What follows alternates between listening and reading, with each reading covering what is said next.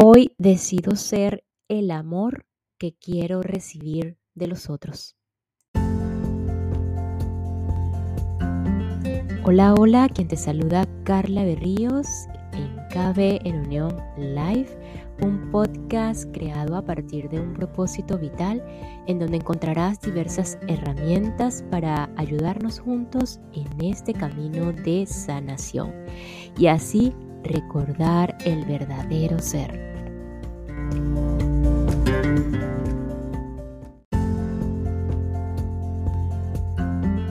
Bienvenida, bienvenido y hoy continuando con el capítulo 3, la apatía y la depresión en este camino de liberación llamado Dejar ir por David Hutkin, eh, pues vamos a culminar con lo que es el, la apatía y la depresión como tal y ya pasar a otro tema que es eso del sentimiento de la culpa, de culpar cómo lo ve David Hodgkin eh, este tema de la culpa, así como qué es eso de elegir lo positivo, la experiencia de elegir lo positivo. Entonces, decidiendo hoy ser el amor que quiero recibir de los otros, eh, empecemos por nosotros. Les aseguro y les puedo asegurar que cuando tú decides ser ese amor que esperas en los otros, pues van a llegar naturalmente, espontáneamente, sin necesidad de hacer ningún esfuerzo y mucho menos ningún sacrificio. Así que bueno, sin más, vamos a continuar.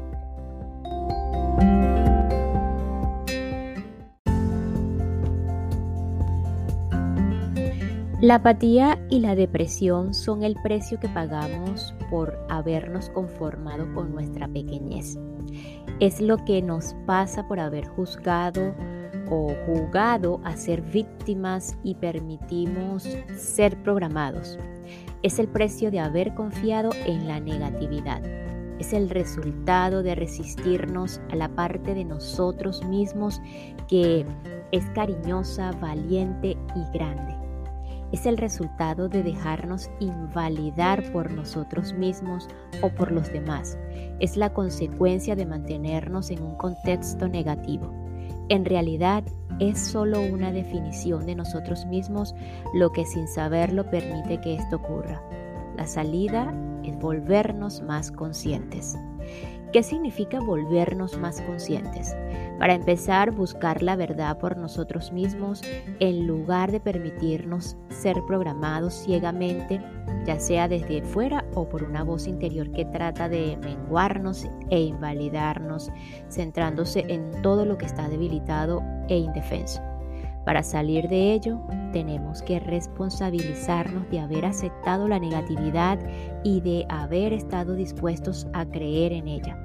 La manera de salir de esto es empezar a cuestionarlo todo. Hay muchos modelos de la mente, uno de los más recientes es el ordenador. Podemos ver los conceptos mentales, pensamientos y sistemas de creencias como programas, debido a que son programas que pueden ser cuestionados, cancelados o invertidos. Los programas positivos pueden reemplazar a los negativos si así lo elegimos. Nuestra pequeñez está muy dispuesta a aceptar la, la programación negativa. Si nos fijamos en el origen de nuestros pensamientos, dejaremos a un lado la vanidad de etiquetarlos como nuestros y por lo tanto sacrosantos. Aprenderemos a verlos objetivamente Descubriremos que a menudo tienen sus orígenes en la primera infancia y en la educación que nos dieron nuestros padres, familiares y maestros, así como en la poca información que recopilamos de los compañeros de juego, los periódicos, las películas, la televisión, la radio, la iglesia, las novelas y los estímulos recibidos por nuestros sentidos.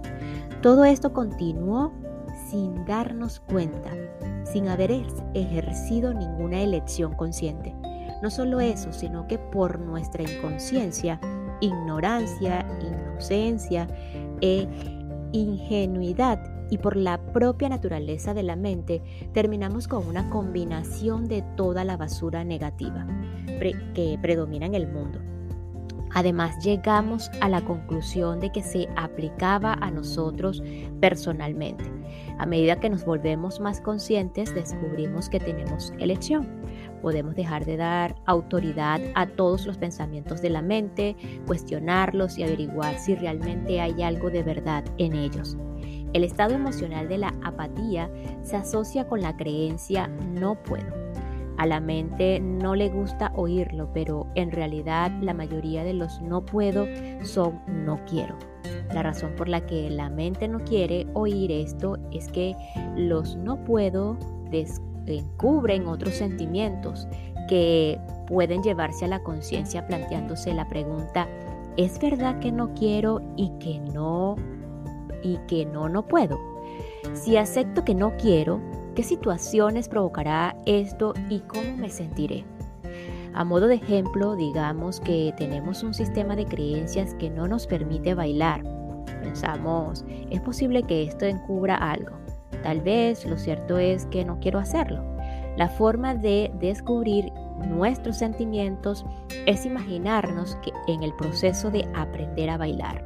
Al hacerlo, empiezan a surgir los sentimientos asociados, vergüenza, orgullo, torpeza, el enorme esfuerzo de aprender una nueva habilidad con el tiempo y la energía que requiere. Al reemplazar los no puedo por no quiero, descubrimos todos estos sentimientos que seguidamente podemos negar. Vemos que aprender a bailar significa estar dispuesto a soltar el orgullo nos fijamos en el coste y nos preguntamos, ¿estoy dispuesto a seguir pagando este precio? ¿Estaría dispuesto a abandonar el miedo a no tener éxito? ¿Podría dejar de resistirme a hacer el esfuerzo requerido? ¿Estaría dispuesto a dejar la vanidad y a permitirme ser un aprendiz torpe? ¿Puedo dejar mi mezquindad y pequeñez para pagar las lecciones y darme tiempo. A medida que entregamos los sentimientos asociados, queda claro que la verdadera razón es la falta de voluntad, no la incapacidad. Debemos recordar que somos libres de reconocer y entregar nuestros sentimientos y también que no o de no hacerlo. Cuando examinamos nuestros no puedo, y encontramos que son en realidad no quiero, eso no significa que tengamos que dejar los sentimientos negativos que derivan en el no quiero. Somos perfectamente libres de negarnos a dejarlos. Somos libres de aferrarnos a la negatividad tanto como queremos. No hay ninguna ley que diga que tengamos que renunciar a ellas somos agentes libres. Sin embargo, se produce una gran diferencia en nuestro concepto de nosotros mismos al darnos cuenta de que no quiero hacer algo es un sentimiento bastante diferente de soy una víctima y no puedo. Por ejemplo, si queremos, podemos elegir odiar a alguien.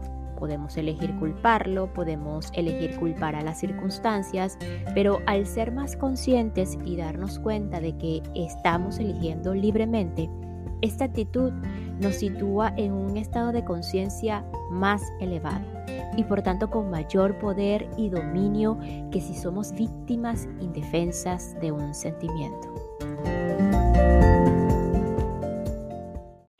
Y esta pequeña pausa es para enviar un saludo y agradecimiento a todos los que me escuchan y se encuentran en el departamento de Guatemala y en el departamento de Quetzaltenango Tenango, no sé si lo pronuncié bien, en Guatemala. Muchísimas gracias Guatemala por su apoyo, por su receptividad y por escucharme.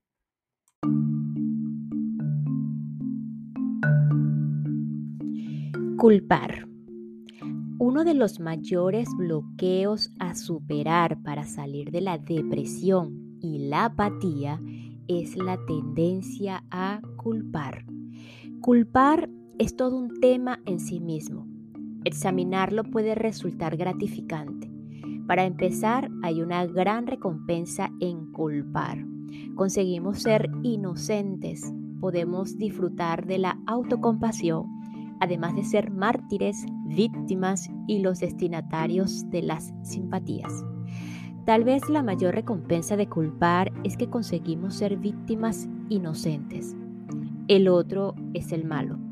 Vemos este juego constantemente en los medios de comunicación, en interminables representaciones dramatizadas de culpabilidad con multitud de controversias, insultos, persecución a ciertos personajes y demandas. Además de la recompensa emocional, culpar tiene considerables beneficios económicos. Por tanto, ser la víctima inocente es un plan tentador, ya que a menudo se recibe una recompensa económica.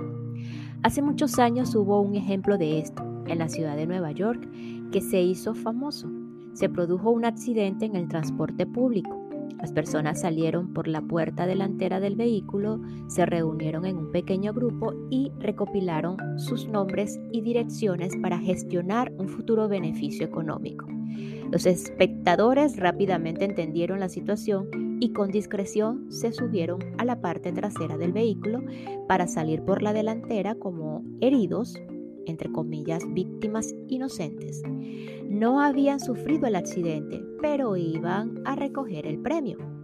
Culpar es la mayor excusa del mundo.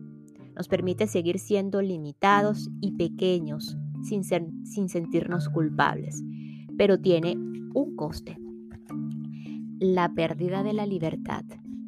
Además, el papel de víctima conlleva recibirse o percibirse como débil, vulnerable e indefenso, que son los principales componentes de la apatía y la depresión.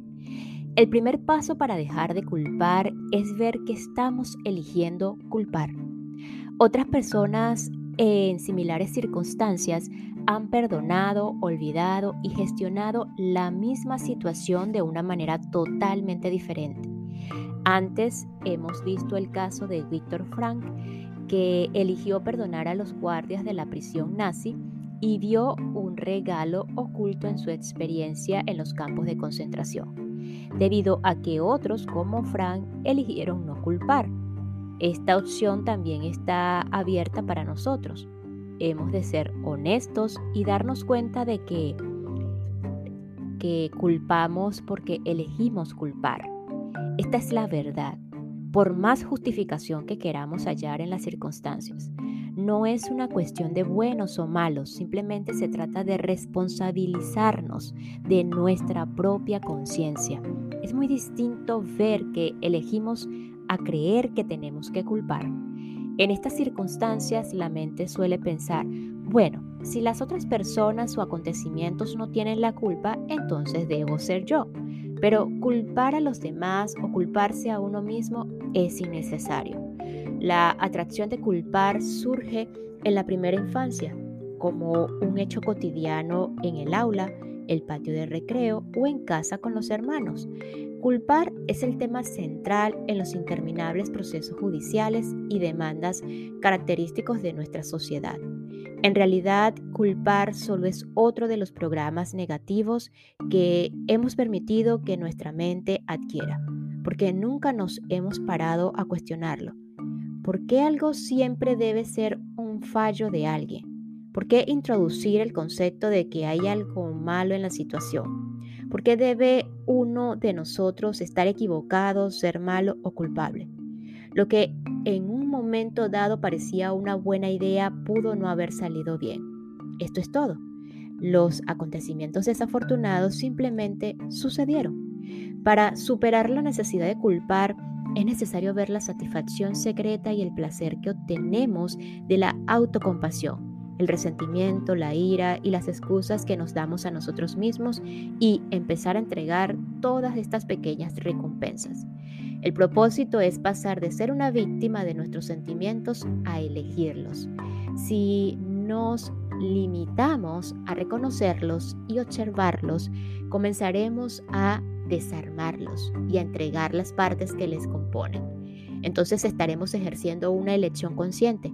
Así hacemos un movimiento importante para salir de la ciénaga de la impotencia para superar la resistencia y asumir la responsabilidad de nuestros programas y sentimientos negativos. nos conviene ver que provienen de un pequeño aspecto de nosotros mismos. La naturaleza de esta parte más pequeña de nosotros es pensar negativamente por lo que el inconsciente tiende a aceptar fácilmente su limitado punto de vista. Pero esa no es la totalidad de nuestro ser. Más allá del pequeño ser está nuestro ser. Es posible que no seamos conscientes de nuestra grandeza interior. Es posible que no estemos experimentándola, pero está ahí. Si nos desprendemos de las resistencias a ella, podremos empezar a experimentarla. Así, la depresión y la apatía son producto de la voluntad de aferrarse al pequeño ser y a su sistema de creencias, y también de la resistencia a nuestro ser superior, que se compone de todos los opuestos de los sentimientos negativos. La naturaleza del universo es que a todo en él le corresponde su igual y opuesto. Así, el igual y opuesto del electrón es el positrón. Cada fuerza tiene una contrafuerza igual y opuesta. El yin es compensado por el yang. Existe el miedo, pero también existe el coraje. Existe el odio, pero su opuesto es el amor. Existe la timidez, pero también la valentía. Existe la tacañería, pero también la generosidad. En la psique humana, cada sentimiento tiene su opuesto. La manera de salir de la negatividad es tener la voluntad de reconocer y dejar de lado los sentimientos negativos y al mismo tiempo tener la voluntad de dejar de resistirse a sus opuestos positivos. La depresión y la apatía son el resultado y el efecto de estar en la polaridad negativa. ¿Cómo se cambia o cómo se cambia esto en la vida cotidiana? Volvamos al ejemplo de que, el, de que el cumpleaños de alguien se está acercando rápidamente. Debido a las cosas que han sucedido en el pasado, tenemos resentimientos y no nos sentimos dispuestos a hacer nada. De algún modo, parece imposible salir y comprar un regalo de cumpleaños. Nos molesta tener que gastar dinero. La mente tiene todo tipo de justificaciones. No tengo tiempo para ir de compras, no puedo olvidar lo que significó, lo que significó que ella fue, se fuera, primero debería pedirme disculpas. En este caso están operando dos aspectos. Nos aferramos a lo negativo y a la pequeñez en nosotros mismos y nos, nos resistimos a lo positivo y a la grandeza. La manera de salir de la apatía es ver que, en primer lugar, el no puedo es un no quiero al analizar los no quiero, vemos que están ahí debido a los sentimientos negativos y a medida que surgen pueden ser reconocidos y apartados. También es evidente que nos estamos resistiendo a los sentimientos positivos. Debemos observar uno por uno los sentimientos de amor y generosidad, así como de perdón. Podemos sentarnos, imaginar la cualidad de la generosidad y dejar de resistirnos a ella. Hay algo generoso dentro de nosotros. Al principio podemos no estar dispuestos a aplicarlo a la persona del cumpleaños, pero empezamos a ver la existencia de la generosidad en nuestra conciencia. A medida que dejamos de resistirnos a la generosidad, nos sentimos generosos. De hecho, disfrutamos dando a los demás en determinadas circunstancias. Recordamos cómo nos sentimos inundados por un sentimiento positivo cuando expresamos gratitud y reconocemos los regalos que otros nos daban. Vemos que realmente hemos estado reprimiendo el deseo de perdonar y a medida que soltamos la resistencia a ser indulgentes, surge la voluntad de abandonar las quejas. Mientras hacemos estos, dejamos de identificarnos con nuestro pequeño ser y tomamos conciencia de que hay algo grande en nosotros. Está siempre ahí, aunque oculto a la vista. Este proceso es aplicable a todas las situaciones negativas. Nos permite cambiar el contexto en que percibimos la situación actual, darle un significado nuevo y diferente. Nos eleva del papel de víctimas impotentes al de seleccionadores conscientes en el ejemplo que hemos dado, eso no quiere decir que tengamos que salir corriendo a comprar un regalo de cumpleaños. Lo que significa es que ahora somos conscientes de que podemos elegir, tenemos una mayor libertad de acción y de elección. Este es un estado de conciencia muy superior al de la víctima indefensa atrapada en un resentimiento pasado.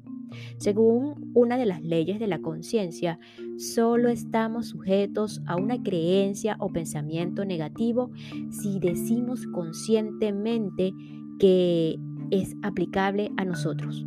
Somos libres de elegir no incorporar un sistema de creencias negativo. ¿Cómo funciona esto en la vida cotidiana? Tomemos un ejemplo común. El periódico informa que la tasa de desempleo se encuentra en su máximo histórico. El comentarista de las noticias del telediario afirma, no hay trabajo. En ese momento tenemos la libertad de rechazar o aceptar esa forma de pensamiento negativo. En su lugar podemos decir, el desempleo no es aplicable a mí. Al negarnos a aceptar la creencia negativa, ya no controla nuestra vida.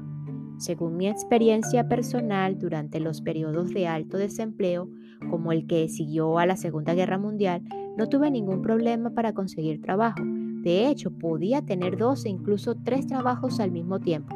Lavar platos, camarero, botones, taxista, barman, obrero, jardinero y limpiador de cristales.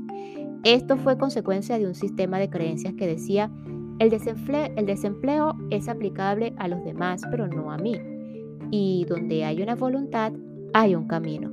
También hubo una disposición a renunciar al orgullo a cambio de empleo. Otro ejemplo es el de los sistemas de creencias relacionados con las enfermedades epidémicas. Hace unos años, 14 personas relacionadas entre sí fueron observadas de cerca durante una epidemia de gripe. De las 14, 8 contrajeron la gripe, pero 6 no. Lo importante aquí no es que ocho personas contrajeran la gripe, sino que seis no lo hicieron. En cualquier epidemia hay personas que no se contagian. Hasta en lo peor de una depresión hay gente que se hace rica e incluso millonaria. La idea de la pobreza era contagiosa en aquellos días, pero de alguna manera esa gente no lo incorporó por lo que no fue aplicable a ella. Para que la negatividad sea aplicable a nuestra vida, Primero sabemos o debemos suscribirla y después darle una energía de nuestra creencia. Si tenemos el poder para manifestar la negatividad en nuestra vida, obviamente nuestra mente también tiene el poder de hacer realidad su contrario.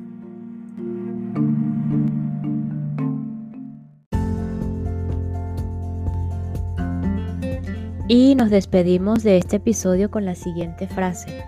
Para superar la necesidad de culpar, es necesario ver la satisfacción secreta y el placer que obtenemos de la autocompasión, el resentimiento, la ira y las excusas que nos damos a nosotros mismos y pues empezar a entregar todas estas pequeñas recompensas.